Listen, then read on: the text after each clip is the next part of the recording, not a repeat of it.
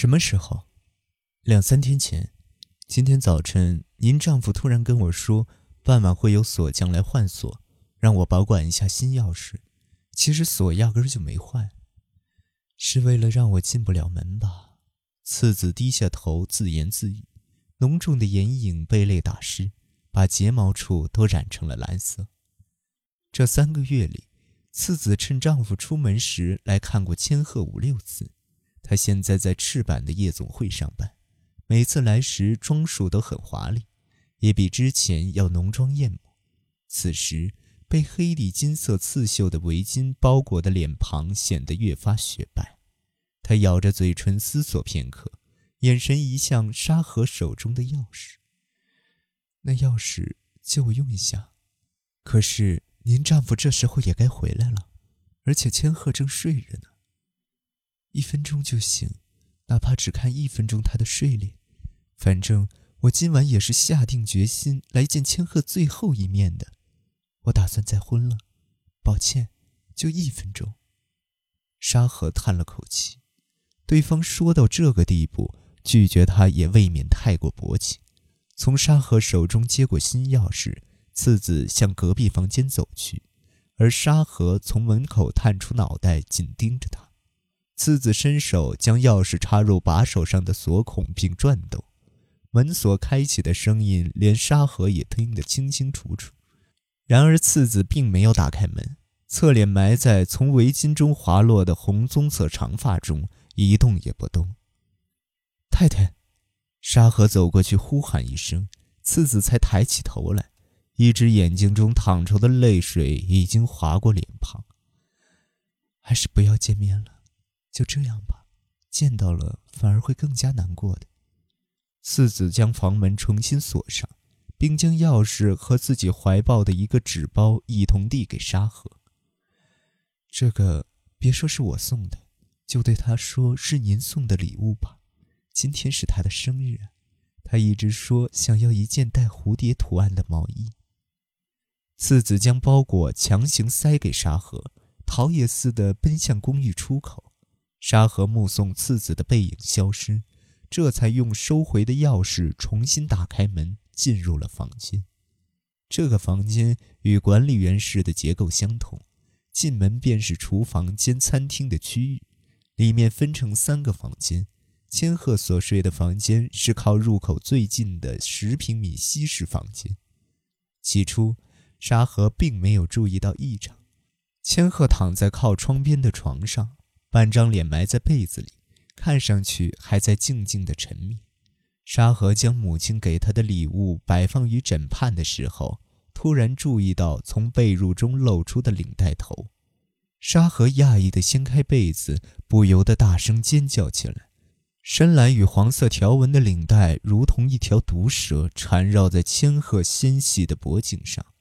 沙河下意识地抓着千鹤的双肩摇了摇，可他娇小的身躯完全瘫软。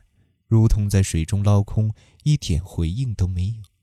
沙河脑袋里气血倒流，甚至都不记得是怎么按下枕头旁的按钮的。枕头旁的按钮直通管理员室，只要按下去，沙河房间里就会响铃。一听到铃声，昌野就冲过来了。练柔道的昌野尽管才十六岁，身体却魁梧又结实，别的不长，光长个子了。沙河平日里总是如此数落昌野，而此刻却觉得没有什么比儿子高大的身躯更可靠了。在昌野那比自己大了一圈的身影笼罩下，沙河晕了过去。当天晚上，沙河怎么都睡不着。千鹤并没有死，只是晕过去了。沙河晕倒的时候，昌野向千鹤的横膈膜处施力，让他恢复了意识。在柔道中，勒住对手的脖子过紧的话，时常会出现这种意外。之后，昌野又啪啪地拍了好几次沙河的脸，沙河才恢复神智。他们立刻将千鹤脖子上的领带松开，问他：“怎么了，千鹤？发生什么事了？”千鹤难受地咳嗽着，同时猛烈地不停摇头。千鹤用力甩开沙河伸出的手，用沙哑的嗓音喊道。出去，别来管我的事。可怎么能不管呢？他的脖子上还留有领带缠绕的痕迹，像赤红的颈环。有人在千鹤睡眠期间进入房间，企图用领带将他勒死。是谁？是谁做出这种事的？不管问多少遍，千鹤也只是一个劲儿的猛摇头。正发愁的时候，白景回来了。听沙河说了情况之后，他惊恐地抱起千鹤，问了一通跟沙河一样的问题。但是千鹤只是在父亲的臂弯中哭哭啼啼，什么都不肯说，一头长发来回飘摇。让我们俩先静一静吧。沙河与昌野也听白景这么说，便一同离开了一号房间。半小时后，白景来了，说千鹤已经情绪稳定，在吃刚买回来的蛋糕。女孩只是喉咙还有些疼，身上并无异议。可是不管问什么都不肯回答，他只好来找沙河了解详细情况。然而沙河也对这件事完全摸不着头脑。照理来说，从沙河六点离开房间时起，到八点十五分再次打开门的这两小时十五分钟之间，谁都无法进入那个房间。沙河今天下午两点半去学校接回千鹤。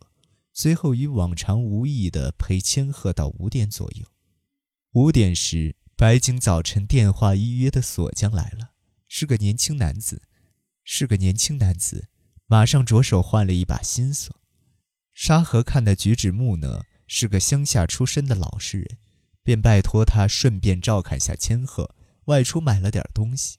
大约半小时后，沙河回来，而年轻人也刚好装完了门锁。千鹤正用新钥匙插锁孔玩，沙河代付了费用，送走年轻人，又一如往常的准备晚餐。六点，家务都忙完之后，千鹤说父亲回家之前要先睡一觉。沙河也正是在这时首次从千鹤口中得知今天是他的生日。是吗？原来是生日啊，那应该再多买点好吃的才对呢。不用。爸爸会给我买蛋糕的。你一言我一语之间，沙河给千鹤换上睡衣，照顾他在床上躺下。待千鹤睡着，沙河就离开了房间。还记得当时确实将内侧门把手上的按钮按下才走出去的。新门锁和公寓其他房间的一样，都是自动上锁式的，只要按下内侧门把手上的按钮，出去关上门。房门就会自动锁上，酒店房间就经常用这种门锁。沙河又在门外转了一下把手，确认门已经锁上，不会有错。锁匠留下了两把新钥匙，一把沙河放在了千鹤房间的衣橱上面，拿着另一把离开，回到管理员室，放在厨房的桌子上。接着，他给昌野准备好晚饭。六点半左右去附近咖啡厅里举办的居民委员会会议上露了个脸，回来时八点刚过一会儿，然后，对方问什么，沙河就回答什么。可就在这时，他突然想到了一件事，闭口不言。怎么了？白景这么一问，沙河慌忙摇头，向门混过去，可游离的视线却停在了白景手中的纸包上。那是方才白景的妻子，不是前妻要求戴维转交千鹤的礼物。这时，白景注意到沙河的视线在躲闪，追问道：“沙河犹豫再三，只好坦白，把次子来访的事情说了出来。但那种事情可不是太太干的呀，太太根本没进房间，我看得清清楚楚的。”白景皱起相比其他男人要纤细几分的眉毛，沉思了片刻，说：“今天的事情，请您别想得太夸张，并不是什么大不了的事。”接着低头离开了管理员室。等到走廊上的脚步声完全消失于隔壁房间，沙河才放声大喊：“昌爷！”正在客厅里看电视的昌爷也回过神来。躲着母亲的视线，说了句：“我今天比赛累了，睡了。”就站起身，想往自己房间去。沙河一把抓住儿子的手臂，把他拽到了厨房的椅子上。并不是谁都没法进隔壁房间的，并不是谁都没法进隔壁房间的，因为我去居委会的时候，新钥匙就一直摆在这儿呢。沙河敲了敲桌子的一角，而且我这会儿才想起来，从居委会回来时，钥匙的位置好像稍微偏移了一点。是在怀疑我吗？那我还怀疑老妈你呢。你从隔壁房间出来之前，不也能动手吗？